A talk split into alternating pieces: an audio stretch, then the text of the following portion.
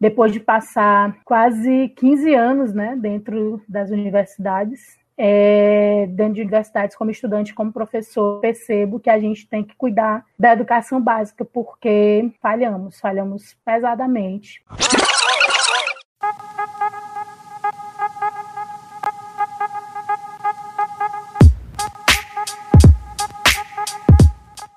Olá, pesquisadoras e pesquisadores desse nosso Brasil. Hoje a gente vai continuar a filosofar. Decidimos, como a gente disse no outro episódio, fazer uma série de podcasts que seriam dedicados ou serão dedicados às mulheres que fazem filosofia no Brasil. E esse é o nosso segundo episódio dessa série. Antes de apresentar a nossa convidada, que é uma filósofa inquieta, e feminista aguerrida, vamos, como é de praxe, apresentar as questões que queremos debater hoje. Enquanto gravamos, por exemplo, estamos no Brasil que completa 300 mil mortos pela Covid-19. Além do próprio horror desse número, agrega-se a isso estarmos em um mundo em que, ao mesmo tempo que as pessoas sofrem com a morte desses sujeitos, os mais ricos continuam a enriquecer. Segundo a ONG Oxfam, os mais ricos lucraram 31% a mais que o normal no mundo. E no Brasil, mais especificamente, o patrimônio de 42 brasileiros cresceu 34 bilhões durante a pandemia. Então, enquanto muitos morrem, poucos ficam cada vez mais bilionários. Como visto, né, como vocês estão vendo, tudo pode parar, as pessoas podem morrer,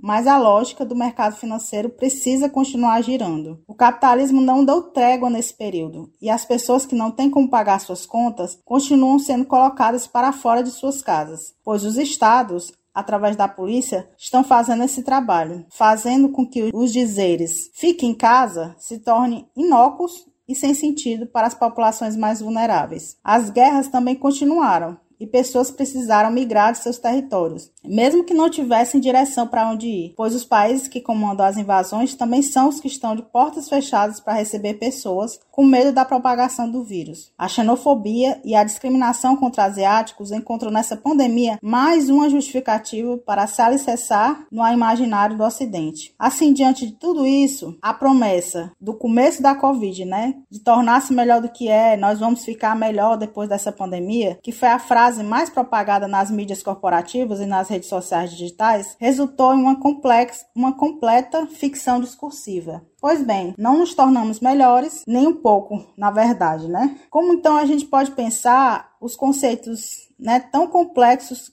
como cidadania, justiça e paz nesses tempos. Se essas ideias, esses conceitos parecem completamente idílicos. E são essas questões super complexas que a gente está deixando no colo da convidada. que a nossa conversa vai girar hoje com a doutoranda em filosofia, filósofa aguerrida, que a gente conhece dos movimentos, ativista, professora também, Ediane Soares Barbosa. Eu sou a Eliana Coelho. E eu sou a Cláudia Costa.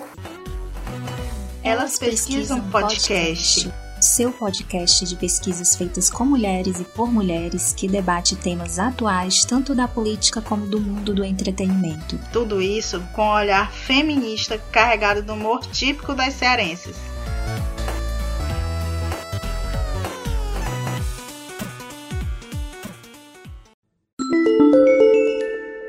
Gente, é com muita alegria, né, que nós hoje recebemos a convidada aqui, professora, filósofa e também que está nas redes sociais, né?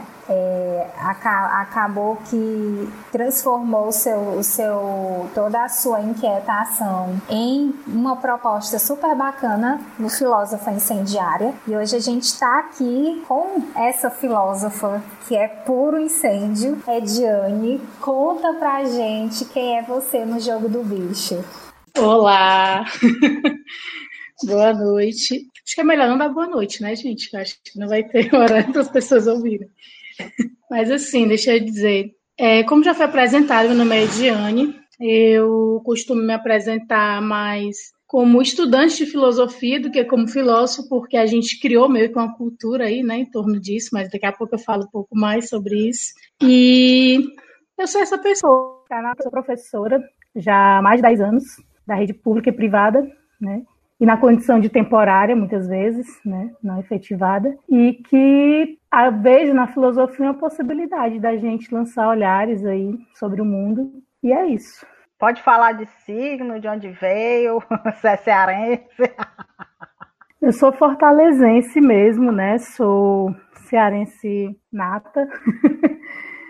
Eu fiz graduação em filosofia pela Universidade Federal do Ceará. Eu acho que esse é um dos grandes marcos assim da minha história de vida, porque eu sou egressa né, da escola pública, é, desde o ensino fundamental, passando pelo ensino médio, e entrar para uma universidade pública, né, do naipe da Universidade Federal do Ceará, para mim foi uma grande conquista em 2007, para mim e para minha família também, né? E depois disso, né, consegui viver de filosofia, porque é a grande coisa, né? Durante muito tempo, durante vários anos da minha vida, eu tive que conviver com essa piada interna que, que era feita na minha família ou entre alguns amigos, né, aqui da, da do bairro, né? Como é que a pessoa vai viver de filosofia?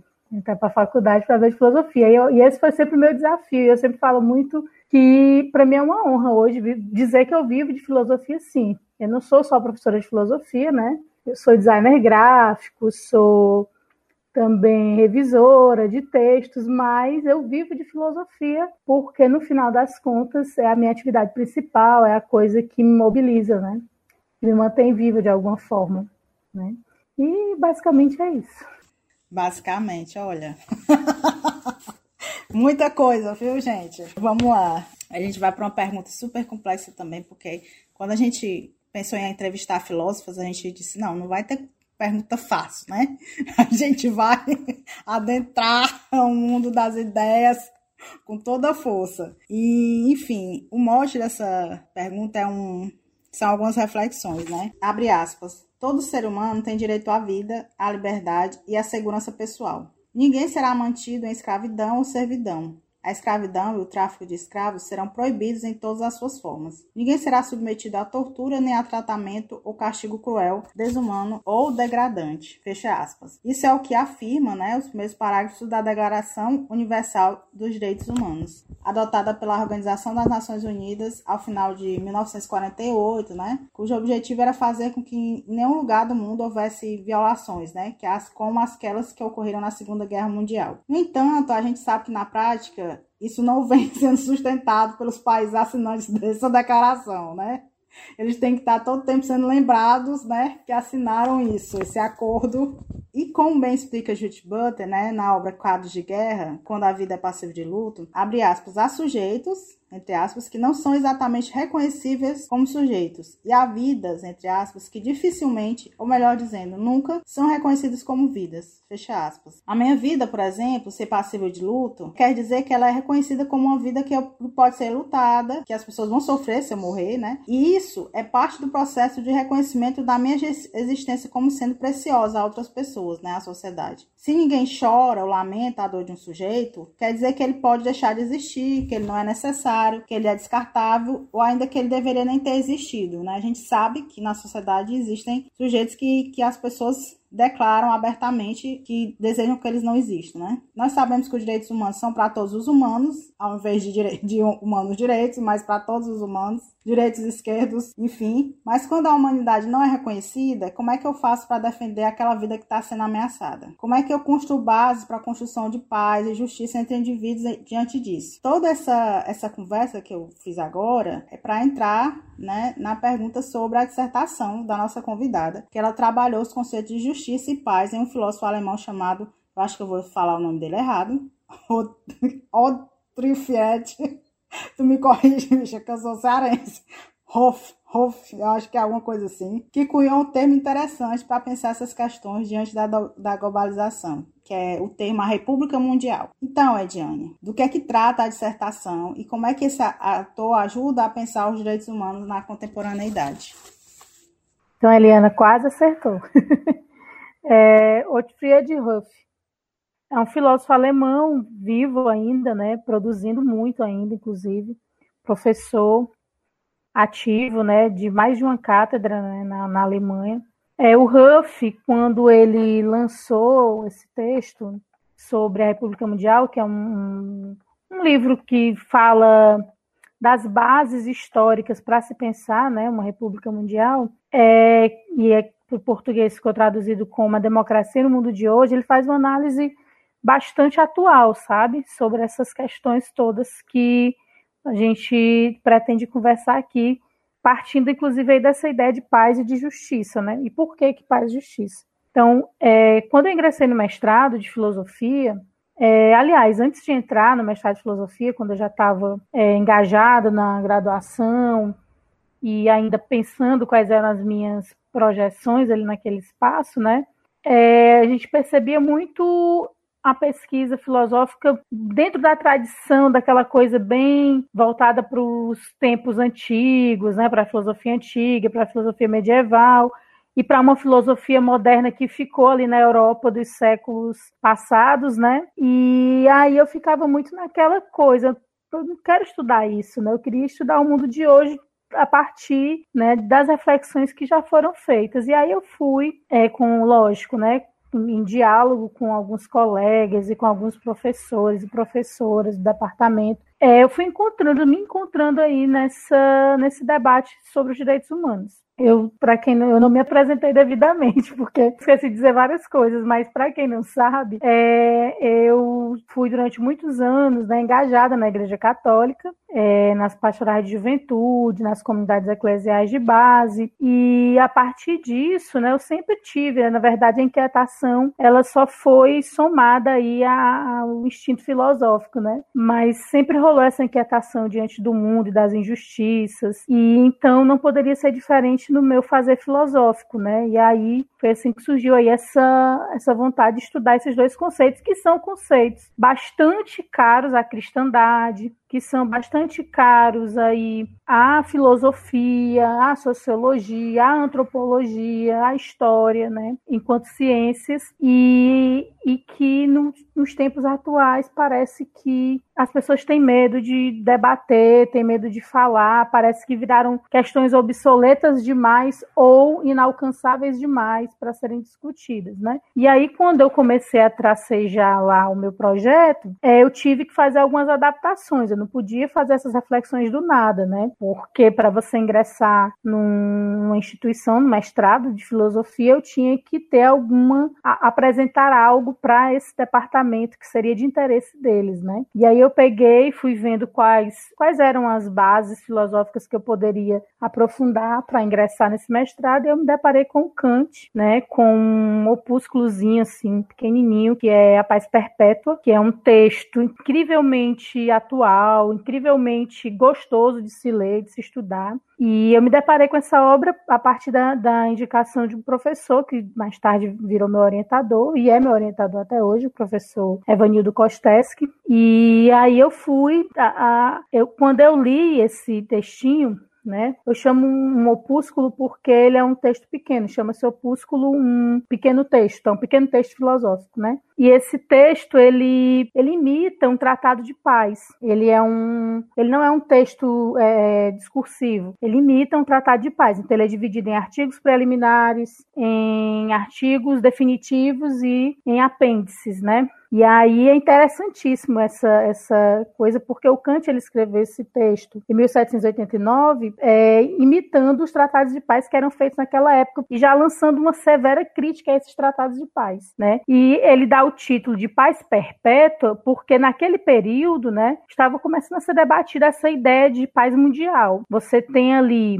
a iminência, né, de, de grandes, a iminência não, aliás, a efetivação de muitos conflitos né, na costa europeia, e em vários lugares acontecem ao mesmo tempo, e o Kant começa a pensar que esses conflitos eles dificilmente vão ser é, resolvidos com um tratado de paz. Né? E aí ele lança esse, esse é um, um tratado de paz contra os tratados de paz. Né? Inclusive, o Kant foi profundamente criticado por essa obra.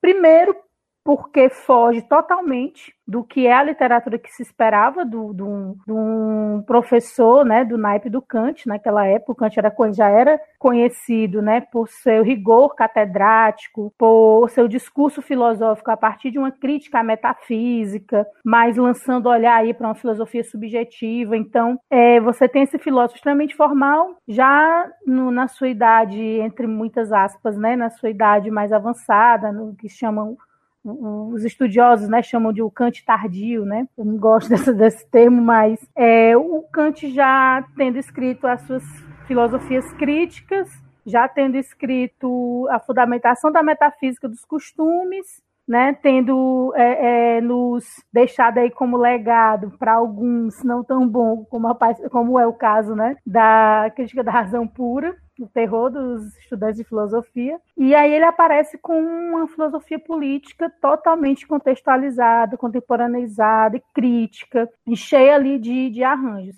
E eu costumo sempre dizer, quando começam né, as perguntas, que lá na Paz Perpétua, o Kant ele não traz definições né, sobre o que é paz muito menos sobre o que é uma paz perpétua. Ele apenas diz o que não é, né? Ele diz o quê? Que a paz perpétua, ela é o contrário da paz do cemitério. É uma das coisas que mais marcou nessa obra do Kant, que ele diz, a paz perpétua é o contrário da paz do cemitério. É como se fosse um conjunto de ações para que no futuro próximo a gente possa, aliás, no futuro distante, não próximo, nós possamos desfrutar de uma paz verdadeira. Só que a gente tem que lembrar que o Kant, ele é extremamente otimista, né? O Kant ele é um filósofo extremamente otimista. Na cabeça dele, é, os arranjos históricos, é, independente de muitas coisas, é, nos levariam a uma situação de paz. A única preocupação dele era como nós vamos chegar nessa situação de paz com mais sofrimento ou com menos sofrimento, né? Então, o, o Kant é muito assim, né? Muito, muito, muito fofo, como, como eu costumo dizer para os meus alunos, né? Ele não tem uma maldade aí no coração.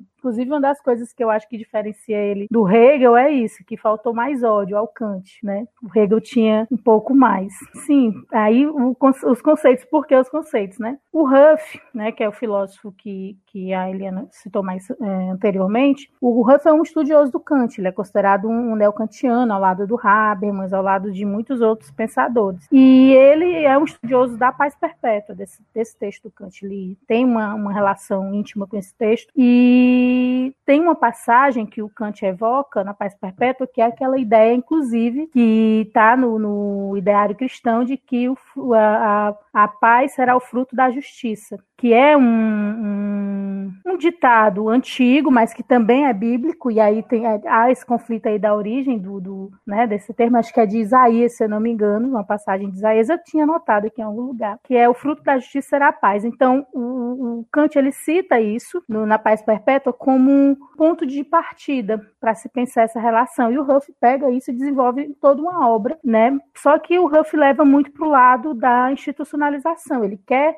pensar uma república mundial, ele quer pensar uma estrutura burocrática internacional que possa garantir as condições para que essa paz e essa justiça aconteçam uma como consequência da outra. A minha dissertação é uma análise sobre esses dois conceitos, de como eles aparecem, de como eles surgem, né, para esses dois pensadores, como eles surgem em outras esferas filosóficas, né, e como são conceitos suspensos, né? São conceitos que ficam difusos, né? A gente não pega um, na filosofia, pelo menos, né, na literatura, a qual eu tive acesso, você não vê as pessoas falando de paz, concebendo a paz e olhando para o mundo e vendo que essa concepção de paz ela não se encaixa na realidade na qual nós estamos inseridos. Então, a minha grande questão na minha dissertação era como que nos dias atuais nós podemos perceber essa relação entre paz e justiça?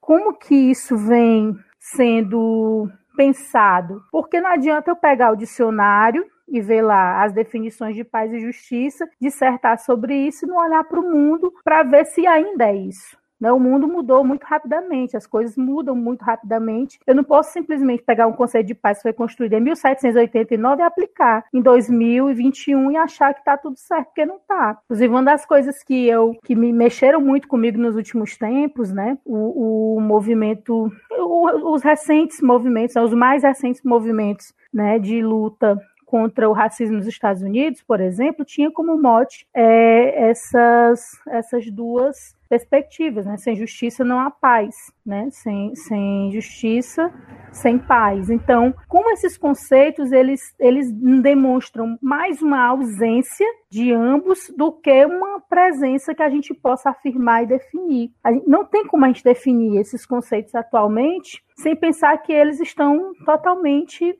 negligenciados e, em alguns casos, impossibilitados de serem realidade. E aí eu já já estou passando adiante já para outra para outra perspectiva da minha pesquisa. É, Diane, assim, a gente hoje se, se dispôs a, a viajar, viu? Vamos, vamos viajar bem muito aqui.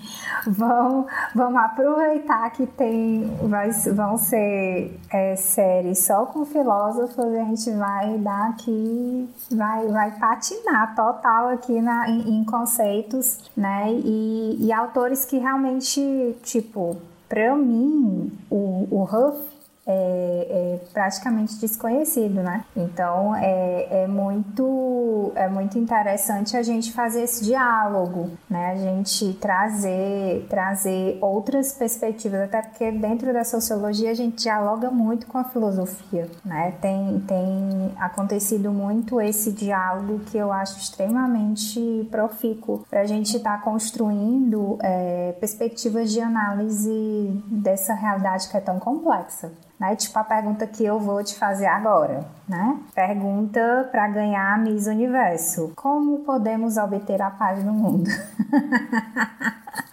né?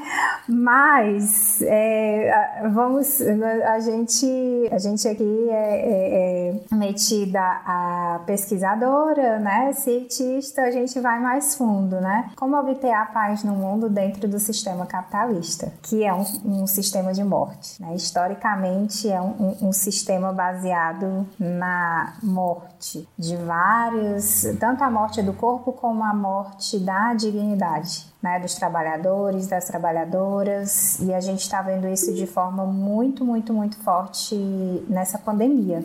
A gente a está vendo a, a, o asseveramento da necropolítica e aí a gente entra aqui no que de fato a gente, a gente quer saber de você, já entrando na, na tua tese, né? Que você é, traz, né? Se propõe a pensar sobre essa questão da paz a partir do Kant que você já, já colocou aqui, né? E retomando também o conceito de República Mundial do Huff que você estudou na dissertação para pensar essa, essa questão da, dessa cidadania mundial que eu acho muito interessante né? Eu queria até que você falasse um pouquinho sobre essa, é, é, o conceito de cidadania mundial e migrações. E aí, como a sua tese é, está em construção, a gente não vai aqui meter o bedelho, né? Não, não vamos querer dar spoiler e tal, mas a gente quer dialogar sobre os achados de pesquisa para pensar né, os nossos dias. E aí conta pra gente é, quais os pontos importantes sobre o seu projeto de tese que você pode né, dar aqui só uma palhinha, né? É, é, para a gente poder pensar a partir do que você estuda, dos autores que você estuda, essa perspectiva de paz, de cidadania mundial, que eu acho que é muito pertinente, inclusive, para a gente estar discutindo é, o momento histórico que nós estamos vivendo no mundo, principalmente aqui no Brasil. Eita, é muita coisa. Mas assim, primeiro eu vou falar sobre essa coisa da, de como eu cheguei né, no, no meu projeto de tese. Então, a, o que eu estava falando anteriormente era sobre o meu projeto de mestrado, né? Aliás, sobre a minha dissertação de mestrado. Na verdade, mais sobre o projeto que é dissertação, porque a minha dissertação acabou também combinando em algumas incógnitas, assim, e aí que surge a necessidade de pensar na, na minha tese. Eu não estudo só o Kant e o Ruff, né? Na verdade, o Kant e o Huff foram os pontos de partida, né, para que eu pudesse desenvolver aí algumas concepções, né, dentro dentro disso que eu, que eu já expliquei anteriormente. Mas depois que, que eu comecei a pesquisar, de fato, e aprofundar, apareceram várias outras possibilidades reflexivas, inclusive o encontro com com a Judith Butler, por exemplo, né? Um, um reencontro com a Hannah Arendt, que são filósofas, né, que estão inseridas dentro da tradição filosófica, mas que a gente não explora tanto quanto deveríamos, né? Por exemplo, dentro do âmbito dos direitos humanos, né? É, a Judith Butler e a, e a Hannah Arendt trazem importantíssimas reflexões que descambam até os dias atuais, porque na maioria das vezes é, a filosofia, quando trata dos direitos humanos, fica muito na especulação teorética, né, do que é direito, do que é o, o direito universal e a comparação com o direito civil ou direito privado, enfim. E aí as filósofas, né, elas duas vão para a raiz do problema. De um lado, a, a Judith Butler destrói essa ideia romântica dos direitos humanos e traz uma perspectiva muito mais, como é que eu posso dizer? Eu queria dizer realista, mas não é só isso, não é só isso não é só realista, mas uma coisa mais crua, né, e mais específica, né? No, no livro que a Naura que você citou, Helena, no quadro de guerra, ela desmonta qualquer concepção filosófica acerca de, de um direito universal, né? Ela fala, é universal para quem? Se, se tem gente que não tem direito ao luto, entendeu? A morte é uma realidade universal, mas existem pessoas que vivem sem poder viver o luto, tipo, que é uma coisa mínima, pelo menos ocidentalmente falando. E aí, aí por outro lado, a Hannah Arendt, que traz a questão migratória, né, que vai falar que vai falar sobre os refugiados do ponto de vista de uma refugiada, e aí ela, ela traz uma perspectiva acerca dos direitos humanos bem engajada dentro né, da, da sua própria perspectiva e da perspectiva do, de, de, de, do mundo, né? E aí eu me deparando com essas filosofias, né, com essas filósofos, entre outros, né, que eu poderia citar, o próprio Habermas, né, também está todo vapor aí se reinventando o tempo inteiro. E aí eu comecei a pensar que para o doutorado eu queria funilar um pouco mais essa ideia, porque no mestrado ficou essa, essa coisa né, de pensar paz e justiça como aspectos fundamentais da República Mundial do Ruff, e depois disso, né? Porque a República Mundial do Ruff não dá conta. A ideia de República Mundial do Ruff deu conta de, um determinada, de um determinado momento dessa reflexão sobre a paz e a justiça, que é uma análise né, da passagem né, dos direitos humanos pelos anos 80, pelos anos 90, mas para ali. Né, é uma obra de 2005. Então, depois de 2005, muita coisa mudou. Né? Depois de 2005, a gente teve um agravamento de várias crises humanitárias que o Huff não abordou lá no, no, na Democracia no Mundo de hoje. E aí, a minha tese, ela meio que vai para um questionar né, o depois. E o depois, para mim, dentro dessa perspectiva ruffiana e kantiana, é a crise migratória internacional. Não só, mas eu especifiquei por uma questão acadêmica, né?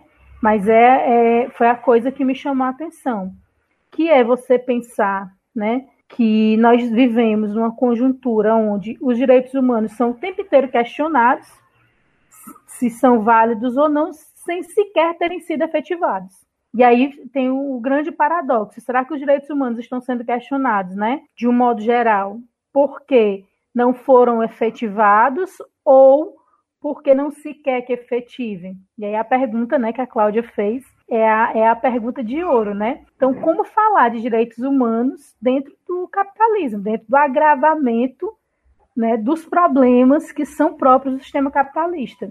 Não tem como. a resposta é essa, né?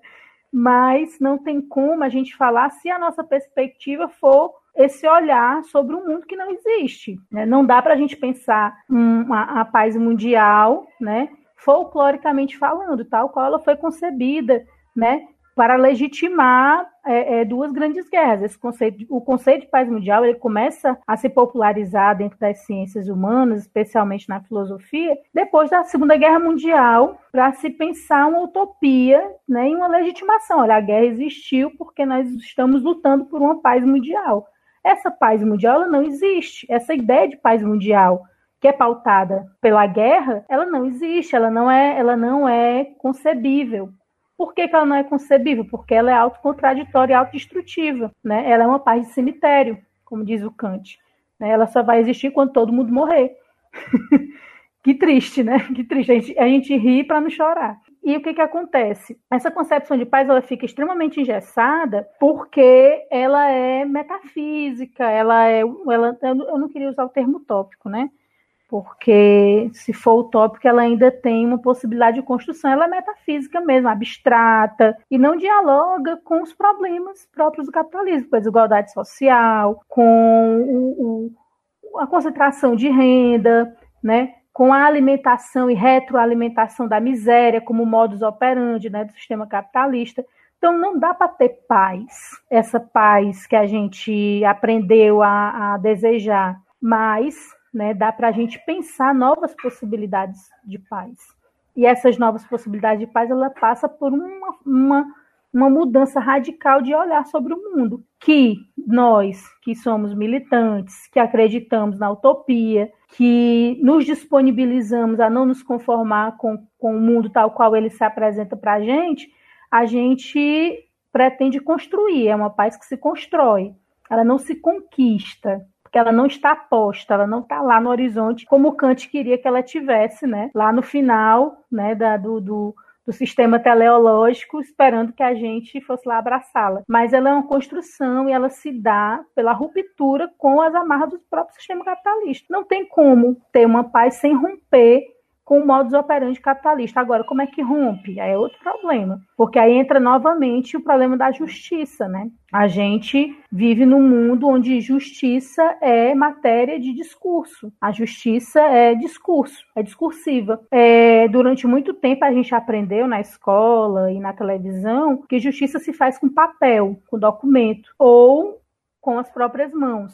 E são dois problemas aí, porque tanto a justiça que se faz no papel, como a justiça que se faz com as próprias mãos, elas têm limites muito, muito claros aí. E ambas, né, tendem a serem injustas. E aí a gente pensa, então qual é a justiça que vai garantir essa paz que a gente quer construir? E aí alguns aí a gente poderia evocar, né, algumas concepções aí filosóficas mais contemporâneas. Poderíamos trazer o Paulo Arantes aqui para debater com a gente falar sobre a justiça social. Poderíamos fazer o próprio Zé Paulo Neto, que foi vacinado hoje, para fazer para falar sobre a justiça como equidade. E aí a gente poderia também trazer os movimentos sociais, que é a grande, a grande demanda aí da minha tese no momento, é, Cláudia e Eliana, é como filosofar a partir do que vem sendo construído, feito. E aí pegar aí os movimentos que luta pelo direito das pessoas em situação de migração. Só que é, dentro disso é, eu encontrei a galera que é mais os oprimidos entre os oprimidos, né? Que é a galera que é refugiada de por várias situações. E me deparei com alguns estudos e aí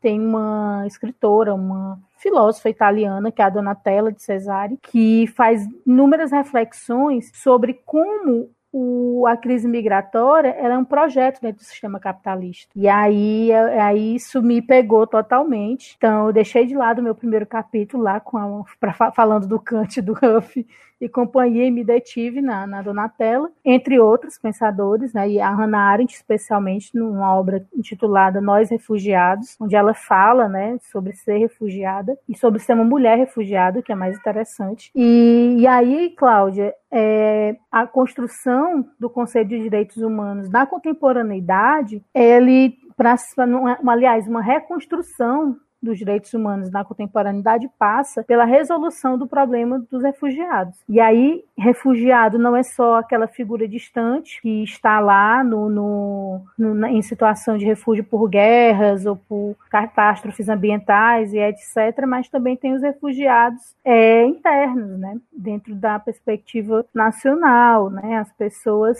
que numa concepção mais estreita de, do, do refúgio, né, são os oprimidos mesmo dentro da, da de classe, de gênero, de raça, né? E, e aqui o, e o Brasil é um celeiro para se estudar isso, né? A gente, nossa, nossa política de fronteiras é só ladeira abaixo nos últimos especialmente nos últimos dois, três anos, é, a, a, nossa relação com os países vizinhos, a nossa relação com o, os países onde nós fizemos intervenções militares, né, nós criamos refugiados no Haiti, né, nós retroalimentamos isso. Então, é, é, como pensar. Então, a minha inquietação toda, hoje, para a minha tese, gira em torno disso. Eu escrevi o primeiro capítulo fazendo um embasamento teórico, chegando na, na Donatella, na filósofa italiana, e atualmente, né, eu estou no segundo capítulo, é, traçando as concepções de migração na contemporaneidade e, e e atualizando esses conceitos, porque é uma outra demanda também, porque esses conceitos ao longo da história eles vão mudando de panorama. A história da humanidade é uma história de imigração, né? E aí, se você pega narrativas bíblicas, narrativas do, do Alcorão, se você pega narrativas de livros históricos que falam de povos é, é, ali anteriores aos gregos, é uma é a história de imigração, a história da Grécia, a história de imigração. Se a gente for analisar as bases, né, que compõem a nossa a nossa historicidade, aquilo que a gente chama de mundo, né, que a gente convencionou chamar de mundo e, e de globalismo, né, é uma história, é a história de questões migratórias internas e externas. E aí, e aí a minha, o meu grande dilema no momento, nesse segundo capítulo, é amarrar, é levantar a bola, né, para que no terceiro eu possa arrematar isso. E aí a Donatella que vai ser aí o mote do meu terceiro é, capítulo, onde eu vou falar mais especificamente sobre capitalismo e questão migratória na contemporaneidade. E o meu recorte, né, é, atualmente, isso pode mudar, viu, gente? Estou falando aqui, esse recado é para o meu orientador.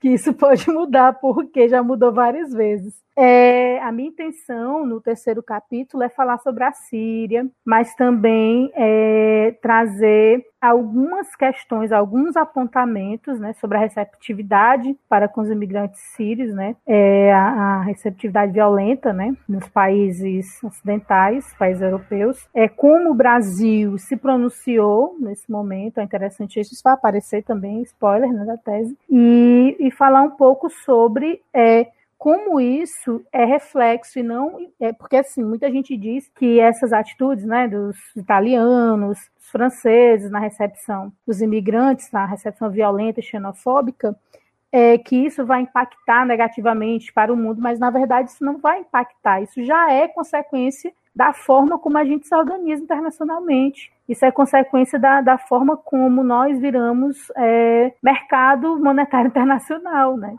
A forma como nós viramos mercadorias.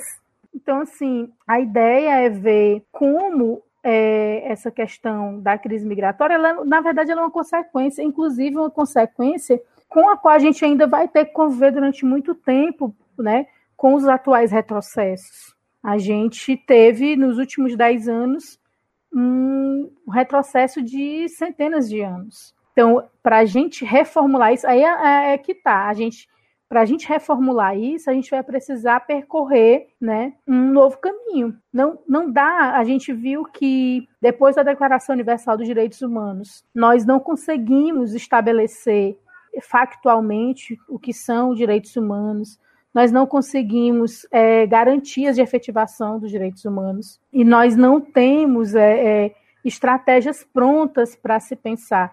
Né? Lógico que a Declaração Universal dos Direitos Humanos trouxe é, impactos positivos, por exemplo, nos anos 90, né, contra as intervenções é, é, belicistas, embora não tenha evitado uma série de catástrofes. E aí a gente pensava, para que direitos humanos? A gente quer esses direitos para estarem lá figurando no papel, para dizer que tem, para romantizar, para institucionalizar um discurso, ou a gente vai ter direitos humanos para rever o direito civil, para rever o direito das gentes, ou o direito dos povos, né, como, como evoca o John Rawls, né? Então, para que, que vão servir esses direitos humanos? A gente tem que pensar, né, diante do quadro atual, né? E aí, quando eu falei que a minha tese que tudo pode mudar, é porque atualmente a gente tem um agravamento aí oriundo da crise é, uma crise pandêmica, né? Qual o papel dos direitos humanos, tal qual nós o concebemos, né, a partir da Organização das Nações Unidas etc., é, nesse cenário atual? Como é que, que nós estamos lidando com o, o direito à vida, por exemplo, né? Com o direito à sobrevivência. Então, isso é, é, é tudo é, é reflexo, né? De que enquanto houver capitalismo, não há paz não há justiça, não é possível haver justiça e paz dentro do sistema capitalista, pelo menos não factualmente. né? mas discursivamente é possível. Né? É possível porque se vende paz e se vende justiça. Então, o discurso pacífico, o discurso da justiça, né, do direito, né? De repente todo mundo quer ser advogado, todo mundo entende de lei, todo mundo quer conhece juiz pelo nome, né? Então, é, é, isso é, é, é, algo que se vende, mas não é algo que se aplica à vida das pessoas. Isso não impacta positivamente na vida das pessoas. Né? Mais ou menos isso, sim.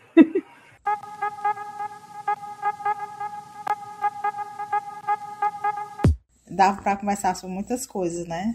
É, por conta da, do tema. Você falou de Haiti, aí eu me vem os crimes cometidos pelos militares brasileiros no Haiti, enfim. Mas vamos lá. Ediane, você é feminista, e isso não é segredo para ninguém, né? Que te conhece pelas redes ou cotidiano, porque você não é uma feminista, né? Só por dizer discursivamente, mas é atuante também. Então, conta pra gente. Essa pergunta a gente sempre vai fazer assim, para as áreas específicas, porque a gente tem interesse em saber disso, para além do, do clichê, né? Quais são os desafios que existem na filosofia para as mulheres, né? Diante desse masculinismo acadêmico e do avanço do conservadorismo também nas cursos de ciências humanas. Enfim, a primeira vinheta da gente era as dores e as delícias de ser pesquisadora, né? Então a gente pergunta para ti quais são as dores e as delícias de ser uma mulher feminista ensinando filosofia. Diz aí pra gente. A, as dores e as delícias de ser uma mulher feminista na filosofia. Mulher, aquela coisa. realmente não é segredo para ninguém, né? Que eu sou feminista. É, e uma coisa que eu gosto muito de frisar, muito assim, é que a minha formação, é, é, quando eu digo isso, as pessoas têm um impacto, né? Que a minha formação como mulher feminista se deu primariamente na Igreja Católica, é, dentro do meu processo primário formativo, né? Eu, eu, fui engajado na Igreja Católica durante muitos anos, desde os 10 anos de idade até os meus 20 anos. É, eu participei de vários movimentos da igreja, mas sempre na perspectiva da teologia da libertação. E para quem não conhece, as comunidades eclesiais de base, as pastorais sociais, as pastorais de juventude, é, um, é uma parte da igreja católica, né, que está intimamente ligada aos movimentos sociais, né, intimamente ligada às lutas populares. E aí foi onde eu me formei no contato com muitas mulheres incríveis, né, e aí eu poderia citar inúmeras delas aqui, mas é, seria injusto não citar todas. prefiro não citar nomes para não ser injusta, mas mulheres incríveis que constroem aí diversas lutas, né, e que me ensinaram que feminismo não é só uma nomenclatura, né? Mas que é uma vivência, uma experiência de mundo, né? É uma forma de viver no mundo. E essa forma de viver no mundo, ela prioriza o quê? Né? Ela prioriza a luta das mulheres. Prioriza a gente não deixar esquecer que historicamente nós fomos massacradas, execradas de vários espaços. E aí quando eu entrei para o curso de filosofia, eu já tinha essa consciência, né, crítica, e ela se aguçou ainda mais, né, por me deparar com um ambiente extremamente masculinizado, né? um ambiente é, prioritariamente é, ocupado por homens, especialmente dentro das hierarquias, né? professores, coordenadores, né? os, os grandes é, é, cargos sempre foram ocupados por homens. E no Departamento de Filosofia especificamente, da UFC em 2007, nós só tínhamos é, atuantes duas professoras, né? E todos os outros professores eram homens, mais de dez. E aí, é, no curso de Ciências Sociais, que ficava no mesmo prédio, não era diferente. Também tinham pouquíssimas mulheres, um pouco mais do que no de Filosofia, mas no nosso era assim, gritante. A gente tinha duas professoras só, dando aula no curso e tinha uma terceira professora que dava aula é, nos outros apartamentos, né? Dava aula de filosofia em outros, em outros cursos. E aquilo me, me chocou, assim, quando eu fui percebendo, né, ao longo do, do, da minha adaptação no curso de filosofia, e eu fui vendo que isso foi piorando, né? E porque, inclusive, as duas professoras, ambas, não, não estudavam é, filósofos, né, e elas eram cobradas por isso. Durante um tempo, eu mesma ficava me questionando por que essas professoras, já que elas são mulheres, por que elas não estudam filósofos, né? Até eu entender o quão injusto era essa cobrança, né? Porque as, tem um monte de homens ocupando o departamento que a gente tem que cobrar apenas das duas mulheres que tem lá, né? E aí, depois, né, uma das professoras veio a falecer, a professora Joana Dark, que foi uma grande referência para mim, assim, uma criatura incrível, que lutou bravamente, né? pela vida, ela tinha algumas questões relacionadas à saúde mental e partilhava muito desse cotidiano. Foi uma pessoa que denunciou muito, muito, muito, muito mesmo as injustiças contra as mulheres dentro do departamento de filosofia. Ela sempre pontuava isso. Ela na época ela sempre falava sobre o com que ela tinha abandonado né é, o, o, doutorado né tinha desistido de tentar o doutorado porque teve que criar um filho porque praticamente criou o filho sozinha e depois veio criar o filho só então assim a gente tem uma série de, eu me deparei com uma série de desafios, né? Hoje já tem um número maior de mulheres no departamento de filosofia da UFC, mas até o mestrado até o, durante o meu mestrado, a única professora, as únicas professoras eram a professora Maria Aparecida Montenegro, que era desde a minha época de graduação, e a professora Úrsula.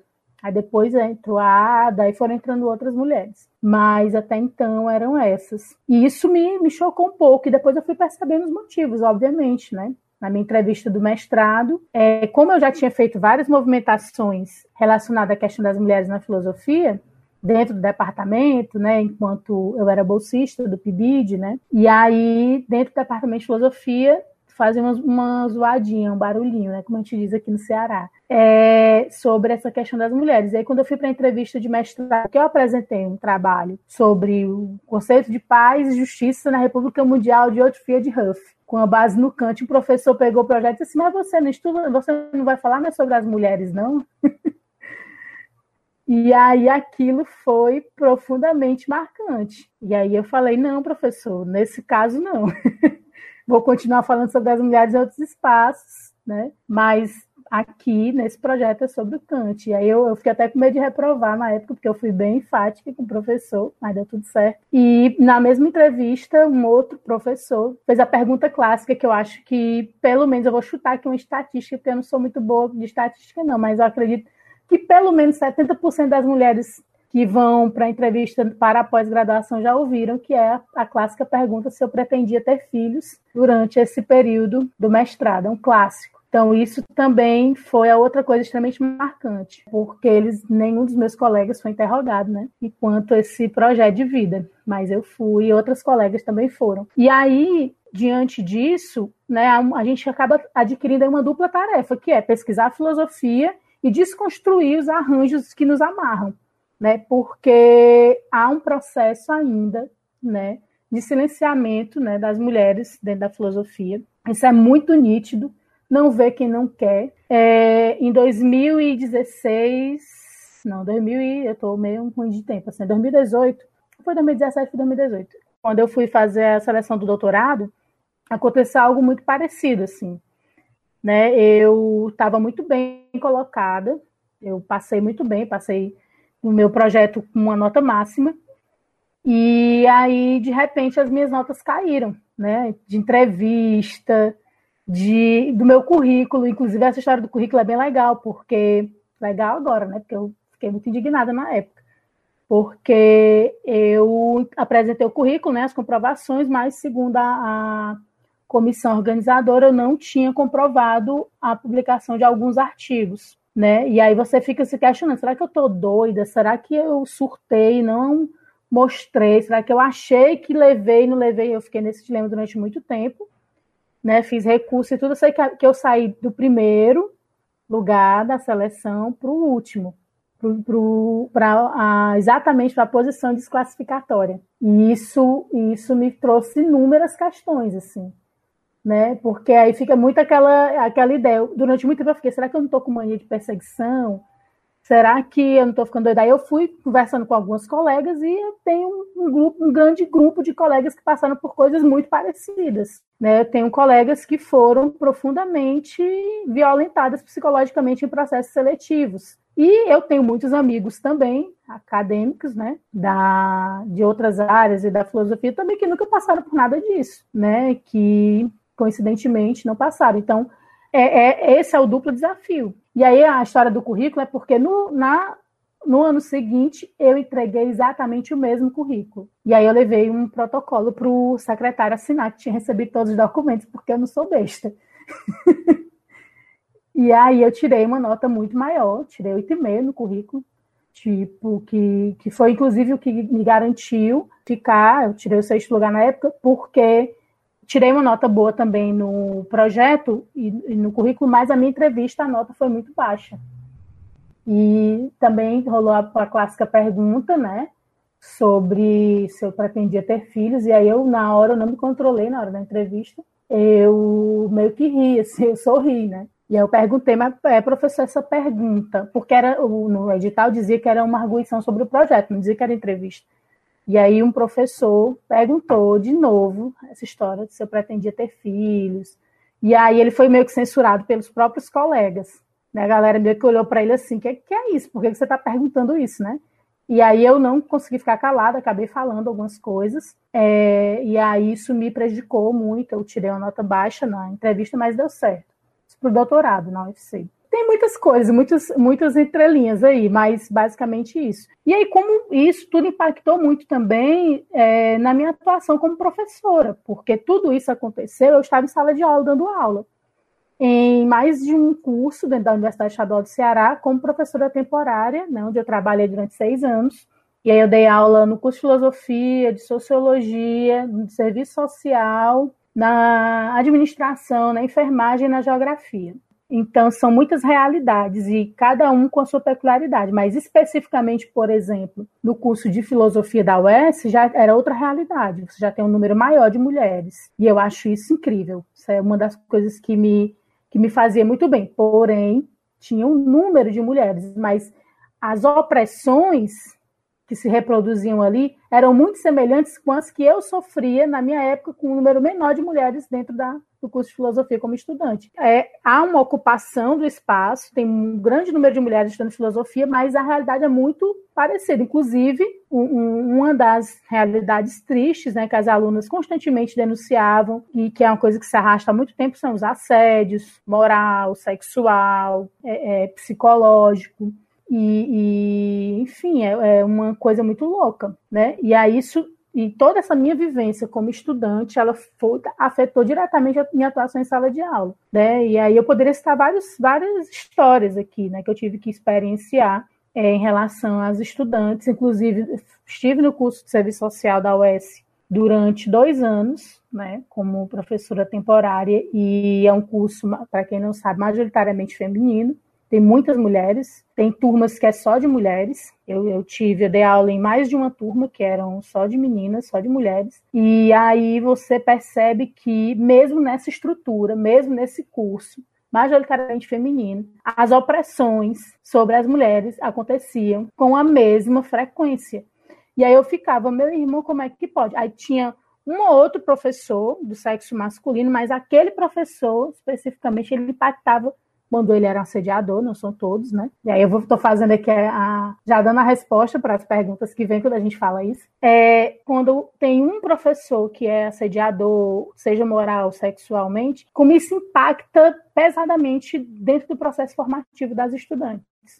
E aí eu me lembrava como isso afetava diretamente na minha formação, e eu via que afetava na formação das minhas estudantes, das minhas alunas também. A, a incidência de evasão, né, a, a, desmotivação das meninas, as meninas chegavam professor, tinha um professor, havia um professor fulano de tal. Você percebia que era uma tortura, mas não era tortura porque a aula era ruim. E aí depois você ficava sabendo dos relatos. Era piadinha, era não dar, não levar a sério a aula, fazer uma aula como se as meninas não tivessem capacidade de entender aquela grande coisa que ele tinha para dizer. Isso foi uma ironia, né? E aí isso era uma constante. Inclusive, é, eu durante algumas vezes, né, eu tive a oportunidade de conversar, né, com gestão, né, sobre é, casos mais específicos. Incentivei muitas vezes as alunas a denunciarem porque eu não podia fazer muita coisa, né? Como professora temporária, a gente fica muito ali no, limbo. Você tem que garantir o emprego, mas tem que fazer um trabalho decente, né?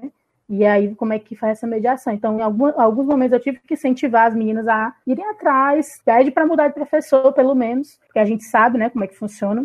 as coisas dentro das estruturas acadêmicas. Então, muitas coisas rolaram. É, atualmente, eu estou aguardando para voltar para dar aula na educação básica, que é a minha paixão. Né? Eu, eu sou apaixonada pela educação básica, eu sou é, militante da educação, do ensino de filosofia para a educação básica, eu defendo isso abertamente. Isso é uma outra questão que, que me mobiliza muito, assim, dentro da realidade brasileira depois de passar quase 15 anos né, dentro das universidades, é, dentro de universidades como estudante, como professor, percebo que a gente tem que cuidar da educação básica, porque falhamos, falhamos pesadamente. Né? É, os processos formativos da educação básica precisam ser repensados urgentemente. E não é repensar estruturalmente apenas, não é só repensar a forma como a coisa acontece, é repensar a coisa em si mesma, é o, é o cotidiano escolar, é o que a gente está dizendo.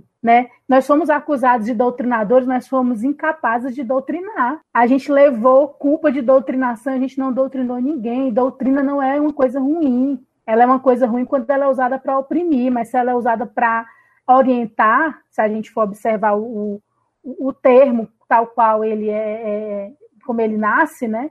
doutrina é algo que serve para as pessoas aprenderem, né? aprenderem a, a se defender, inclusive, contra as próprias doutrinas. Então, assim, a gente não, a gente não cuidou da educação, e eu, quando eu coloco a gente, é porque eu estou nessa aí há um bom tempo já também. E, e, e a gente ficou olhando as coisas acontecerem né? E nós nos encontramos atualmente nessa situação que nós estamos. E eu penso, eu, nesse, nesse quesito, eu sou bastante otimista aí, eu sou um pouco kantiana. Eu penso que a via para a gente, a única via possível para a gente repensar tudo isso é pela educação básica. Não é na universidade, sinto muito, né? Eu sinto muito, eu acho que nós avançamos muito na universidade no que diz respeito a inclusão de pessoas que não tinham acesso foi muito massa, né? Isso é um legado histórico, né? Fazer com que pessoas como eu, por exemplo, e como, né, como vocês também, meninas, e como outras pessoas que a gente conhece, pudessem ter acesso à educação superior e à pós-graduação, né? E a atuar dentro das universidades, isso é um avanço, um, um avanço inegável, né, dos governos é, de esquerda no Brasil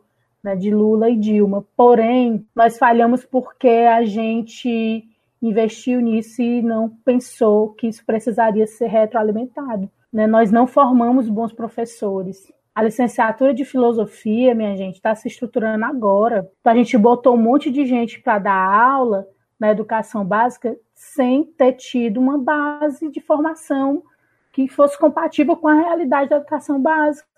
E aí a gente formou um monte de professores né, com salários defasados, né, e com condições de trabalhos precárias e uma formação deficitária, né? Então as consequências disso são imensuráveis. E aí a gente está começando, a gente está começando não, né? A gente está no auge de sofrer as consequências disso, porque quando a gente vê que a população brasileira se identifica com o tipo de discurso que está vigente atualmente, a gente tem que se preocupar muito, porque esse discurso ele facilmente se propagou facilmente, porque as pessoas não, não, não contrapuseram, não houve contraposição suficiente. E aí talvez a gente não é que não, não, não, não é que nós não quiséssemos contrapor, nós não soubemos, nós não tivemos fôlego para contrapor. E isso é muito, muito foda. Então eu penso assim que, que a educação básica é o lugar, né, para falar de feminismo, para falar de direitos humanos, para falar da realidade socioeconômica brasileira, para fazer uma leitura histórica diferente. A gente precisa mudar o nosso discurso acerca da história, né? A gente não pode mais ficar nessa de reproduzir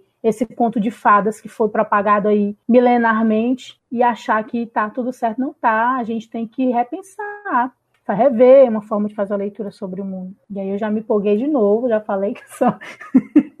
Adoramos. Adoramos convidadas militantes. Amo, amo.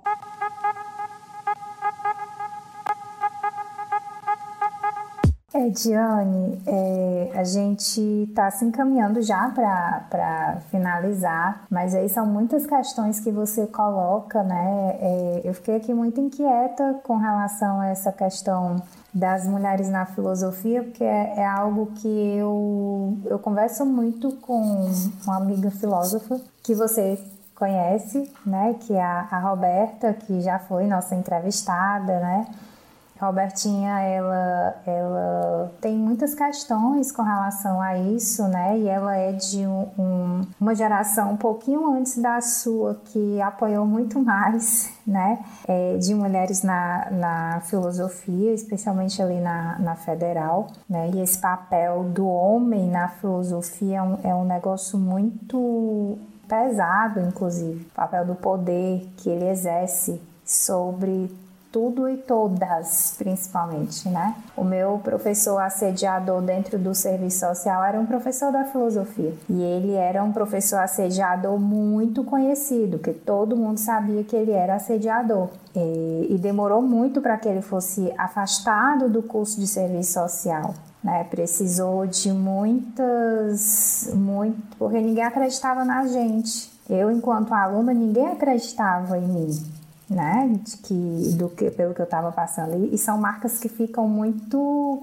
pesadas na vida da gente, né? É um negócio que eu carrego até hoje e tem certos, certos tipos de relação que eu não consigo é, é, construir por conta disso. Né, por conta dessa, dessa figura nefasta que eu tive desprazer de ter na minha vida. Né? E o mais cruel é que hoje, como professora, eu isso quando nós tínhamos é, um convívio dentro da universidade, eu tinha o desprazer de cruzar com ele com, é, nos corredores da UES, que ele continua lá como professor, né? Não está no serviço social, mas está em outros cursos assediando outras mulheres.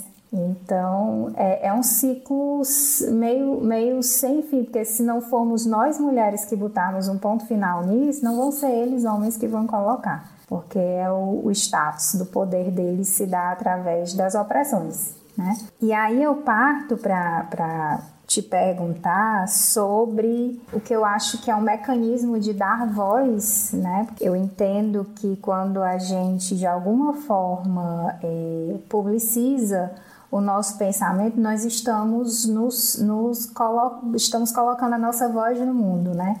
Esse podcast é uma maneira do mundo nos escutar, agora literalmente, porque tem gente em vários cantos do mundo nos escutando, né? Fiquei muito feliz de ver que a nossa audiência ultrapassou o Oceano Atlântico. Então, um abraço para todas e todos que nos escutam, né? Na Inglaterra, na França e, e vários outros países. É e você tem uma ferramenta de comunicação muito poderosa que é o filosofia incendiária, né? Lá na tua bio tem assim, filosofia do ponto de vista da inquietação. Só que inquietação, né, a gente a gente sempre traz a, a geralmente a gente traz a inquietação para o lado, digamos assim, ruim, né, de eu estar inquieto, nervoso, aperreado, como a gente diz aqui no Ceará, né? Mas é, você traz de para uma, uma, numa outra perspectiva, né? E aí explica para a gente o que é pensar filosofia a partir desse ponto de vista, né? Como foi a ideia de começar esse trabalho e como está sendo a experiência de, de produzir conteúdo para as redes sociais lá no Filosofia Incendiária. Fala um pouquinho para a gente sobre esse teu trabalho. Pronto. Mulher, se eu te disser que a filosofia incendiária ganhou uma proporção que eu nem imaginava, assim, porque eu sempre tive uma relação meio de estranhamento com as redes sociais, sempre, sempre. Sempre foi um espaço que me incomodou muito, sempre me incomodou muito, essa coisa da exposição. Embora hoje eu seja bem mais ativa e muito mais tranquila com isso, mas eu já fui muito cabreira, assim das redes sociais. E aí, na quarentena, no ano passado, exatamente um ano, é, eu já estava pensando em. Eu queria ver formas, né, de usar melhor as redes sociais, porque os meus alunos cobravam isso, né? E aí, inclusive, umas alunas lá do curso de serviço social diziam, ah, professora, a senhora devia fazer, porque eu ia sair da UES na época, meu contrato ia acabar em abril, e elas, a senhora devia criar um grupo para a senhora ficar dando aula para a gente. A gente vou fazer amiga da escola, né? Aí eu brincava com elas, elas participaram durante um tempo de um grupo de estudos comigo, e aí, ah, só devia criar uma página na internet, no, no Instagram, e ficar postando coisas e, e, falando, não sei o quê. Só que eu não levei isso a sério, mas aí, no dado momento, eu pensei que poderia ser uma boa, né? Eu sou designer gráfico, como eu falei antes, e aí eu gosto, é uma coisa que me entrete muito a mexer com, com designer gráfico. Eu passo horas fazendo desenho, faço desenho gráfico, né? E aí, o que que acontece? Eu criei pensando assim, ficar postando umas coisas, uns cards com citação de filósofos, né, e tal. E aí virou o que virou, né? Eu tive que pensar, inclusive, os meus objetivos com aquela página. É, filosofia do ponto de vista da inquietação, porque surgiu num momento muito, muito louco, né? A gente ainda está nesse momento muito louco, mas o impacto do que foi a pandemia em março, abril do ano passado, né?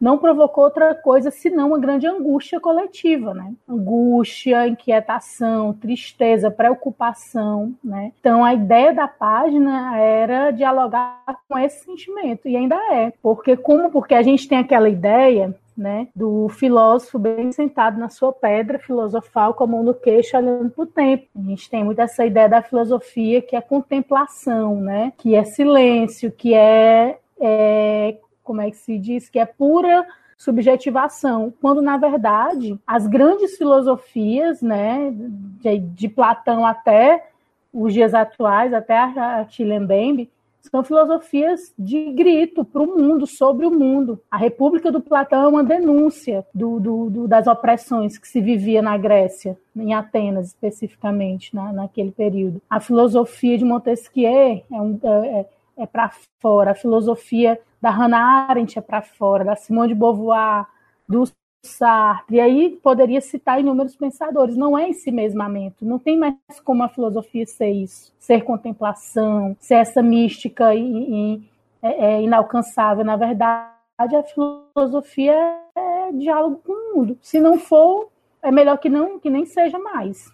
Né, porque morreu, porque foi para a paz perpétua lá de cemitério que o Kant denunciava. Né? E aí a ideia é essa, e aí eu tive, com o incentivo do José Luiz, né, que é meu amigo, na época dividia apartamento comigo, é, ele sabe, ah, tu devia fazer umas lives. Vamos lá. Aí teve um dia que, mas eu acho que ele falou tirando onda, ah, tu devia fazer isso aí. E que o Luiz é o, o rei do deboche. E aí eu depois fiquei pensando, ah, deveria mesmo. Tô em casa aqui, tô angustiada, tô querendo pensar sobre o que está acontecendo, mas pensar sozinha é muito ruim. E aí a gente pensou juntos, eu e ele, me ajudou logo no início. E aí eu fiz uma sequência de lives com vários temas e foi muito bom, né? E aí eu tive a oportunidade de conversar com uma galera, um Tiago, que é uma figura que é um professor da, da Universidade Federal de Minas, aliás, da PUC Minas Gerais, e que discute gênero e raça e classe, e eu não conhecia, conheci por meio dessa coisa da filosofia incendiária, com a Yajima Slena, que é produtora e é, muitas outras coisas, né? Artista é, de Salvador, para falar sobre a questão do, de uma peça que ela produziu, que é o Clandestinas, que trata sobre a questão do aborto é, clandestino, e dentre outras figuras incríveis que eu pude trazer, inclusive amigos próximos, é, que eu acabei descobrindo coisas da vida deles em termos de produção intelectual e social e política que eu não conhecia, né, de mesa de baia, etc. Né, a Daiane Evelyn, que é professora do Estado, que tem um trabalho incrível na escola profissionalizante com o núcleo de gênero. Eu imaginava que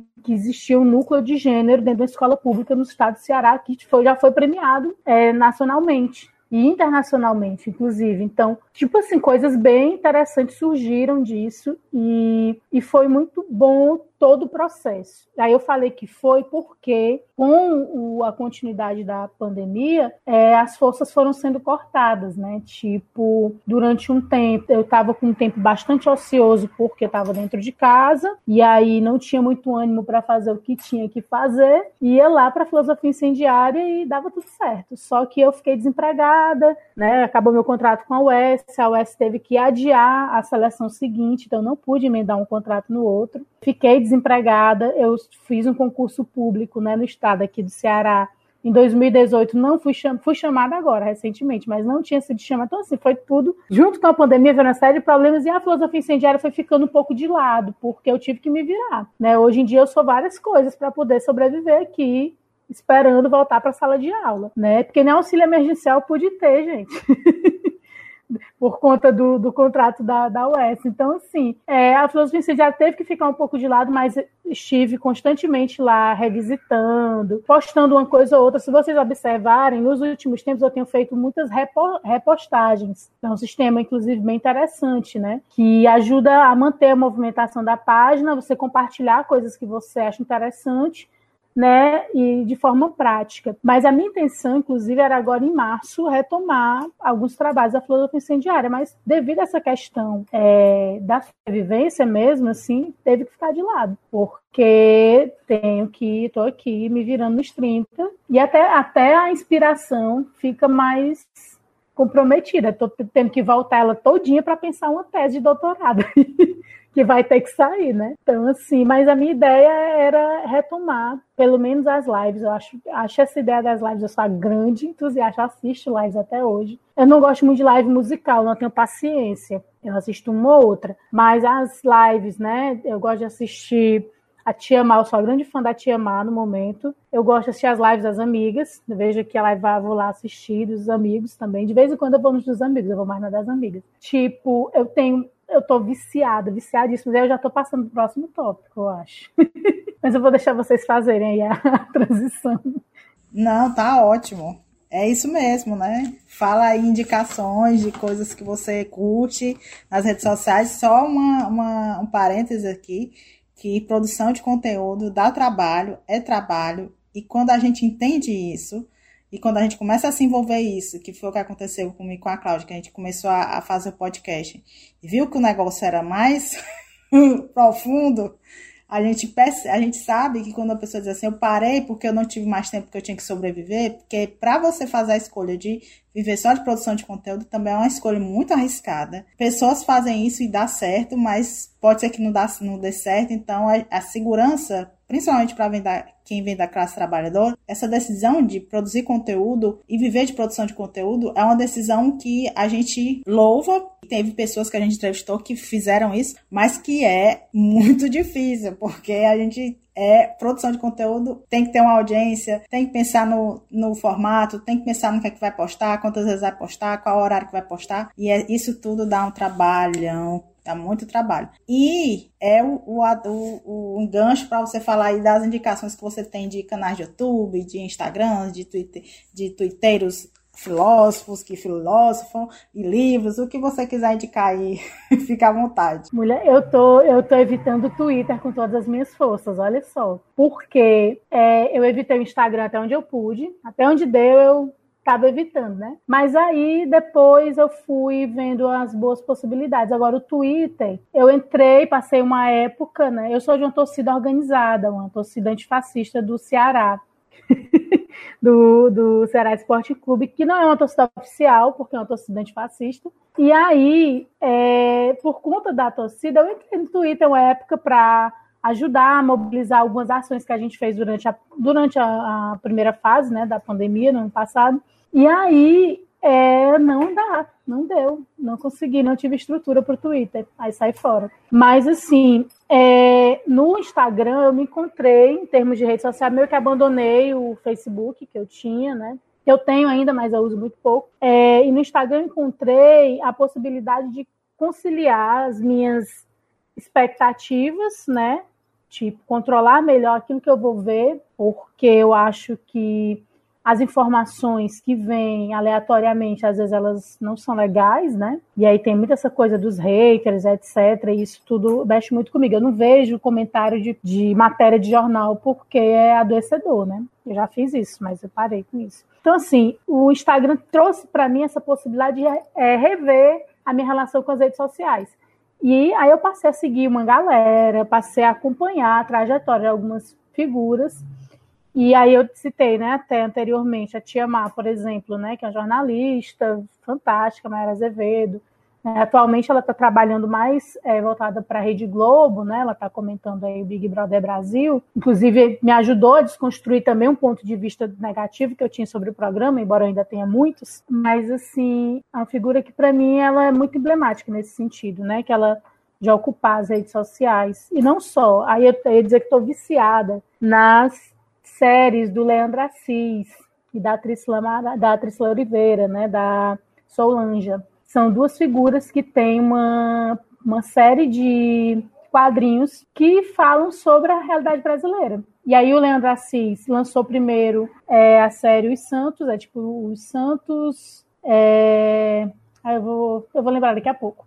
E depois lançou a Confinada. E aí, tipo, são duas séries incríveis de quadrinho e que tem a contribuição da atriz Oliveira, né? E que falam sobre várias coisas. Aí fala sobre a pandemia, fala sobre racismo, fala sobre desigualdade social, fala sobre a, essa mácua, é, é, essa coisa que, que, que, a gente chama de elite brasileira, né? esse negócio aí que, que a gente convencionou chamar de elite brasileira, e sobre as, os aspectos mais nefastos dessa galera. Então, assim, é muito massa e fala de uma forma incrível, brilhante. E aí, por que, que eu lembrei disso, né? Porque essa semana me, me comoveu muito uma postagem que a Trisla colocou. Ela tem uma, ela tem uma página, né, na, na, no Instagram muito movimentada. E aí ela postou um desabafo, né? Que ela era tipo. É, ela trabalhava é social media, eu acho, de uma página de Instagram e ela foi demitida. E aí, sendo que ela,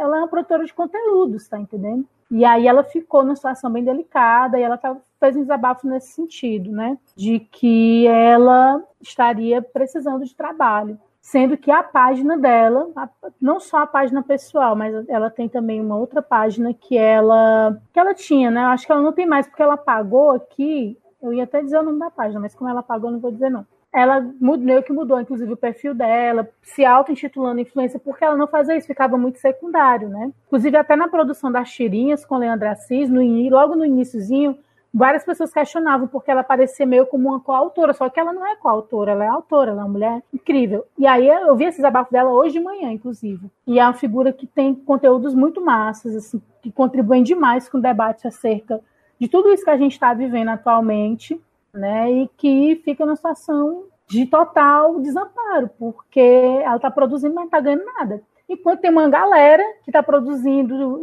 é, outras coisas bem menos interessantes, bem menos importantes, e que está aí ganhando muito dinheiro e vivendo a vida né, como digital influencer, né, falando inclusive muitas besteiras. Né? Então, assim, é, as dicas né, que eu posso dar, procurem as tirinhas do Leandro Assis e da Trícila Oliveira. É, eu nunca pensei abrir, me abrir para dizer isso, mas sigam as pessoas nas redes sociais, no Instagram, é, essas pessoas né, que têm o que dizer, como dizer, principalmente nesse contexto atual, porque é um espaço que está ainda aberto. É um espaço que ainda é possível de ser acessado, né? Mesmo, mesmo já com muitas limitações. Né? Do ano passado para cá, o Instagram mudou a sua política de é, divulgação e propagação de páginas assim radicalmente. Então, é importante incentivar essas produções. E aí, em termos de filosofia, eu não posso deixar de, de sugerir que as pessoas acessem, né, é,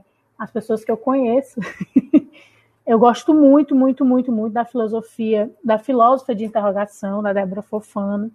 Acho que, que é muito massa o trabalho que a Débora vem desenvolvendo, e não só, né? Também tem um podcast da Débora e do Fred, e da. Ah, eu não lembro o nome da, da, outra, da outra moça, porque eu só conheço a Débora e o Fred, né? Que é o Perdidos na Paralaxe. Acho que é a Raquel, que é a Raquel. Então, é também incrível, né? Filosofia a partir da, do, do, mundo pop e das diversas temáticas, é bem legal, bem interessante.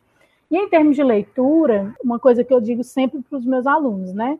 É importante a gente pegar os clássicos, é importante a gente estudar para a gente poder ter o que dizer, mas se puderem, não leiam os clássicos. se puderem, leiam quem está escrevendo agora. Leiam Ailton Krenak, a Judith Butler, né? a Silvia Frederici, leia a Eliana, a Cláudia, a Ediane, entendeu?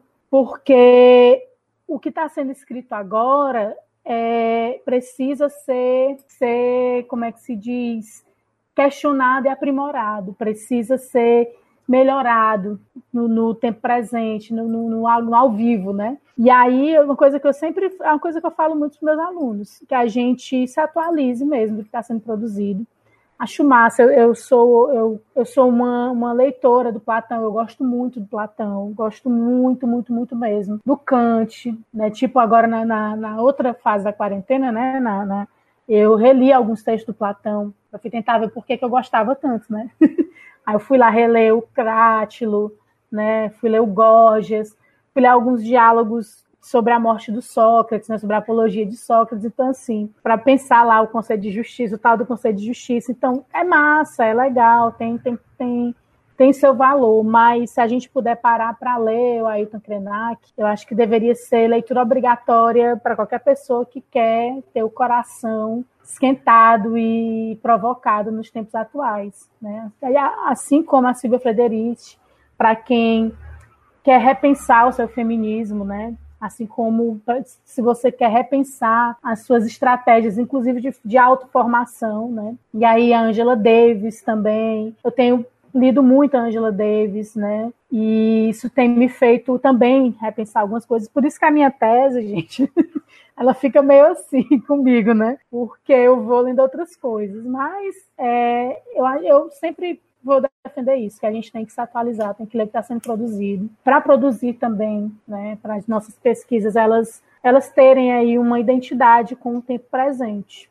Denunciar o tempo presente, que elas não sejam só pesquisas escatológicas, pesquisas especulativas que ficam ali no mundo abstrato, mas que elas denunciem. As nossas pesquisas precisam obrigatoriamente dizer que nós estamos fazendo pesquisa em um dos piores momentos da história da humanidade. Abro parênteses, as nossas pesquisas precisam expressar, nós pesquisadores brasileiros, que nós estamos fazendo pesquisa ao mesmo tempo em que estamos sendo massacrados. Nós estamos fazendo pesquisa no momento em que o Brasil está negando a legitimidade da pesquisa. A gente está fazendo pesquisa no país que está sendo gerido por quem odeia pesquisador. Então, as nossas pesquisas precisam expressar isso. Né? Nós não podemos jamais nos isentar disso. A gente não pode. Se é para falar de Platão, vamos falar de Platão, mas aí lá no dado momento a gente vai ter que dizer que a gente está falando de Platão a partir do Brasil em 2021, onde as pessoas estão sendo mortas por negligência de um, de um governador. Então a gente vai falar sobre o Platão, sobre o rei filósofo,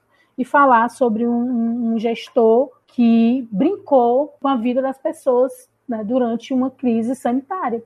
E a gente tem que fazer isso, porque isso vai ficar marcado para a história, já está marcado para a história. Mas a gente precisa dizer que nós estávamos aqui, a gente fez o que a gente pôde e que nós nos posicionamos. O Platão se posicionou, né, lá, diante das atrocidades que aconteceram em Atenas, e nós precisamos nos posicionar também. A gente precisa que as nossas especulações filosóficas, que elas viajem, e a gente tem o direito de viajar na maionese, a gente tem o direito de fazer metafísica, inclusive eu nem não deu tempo nem de falar mal da metafísica, olha que triste. Mas eu sou a favor de que a gente tem o direito a, a especular metafisicamente, mas desde que e fique bem claro que nós fizemos isso a partir de uma realidade X. E essa realidade X é a realidade em que os nossos tapetes estão sendo puxados e incendiados, né? E muitos de nós estão tombando aí pelo caminho, né? Muitos de nós estamos é, sucumbindo a essa realidade, mas muitos de nós também nos levantaremos e estaremos aqui para ir para o embate. E é isso, meninas, basicamente. Se deixar, eu vou falar aqui até.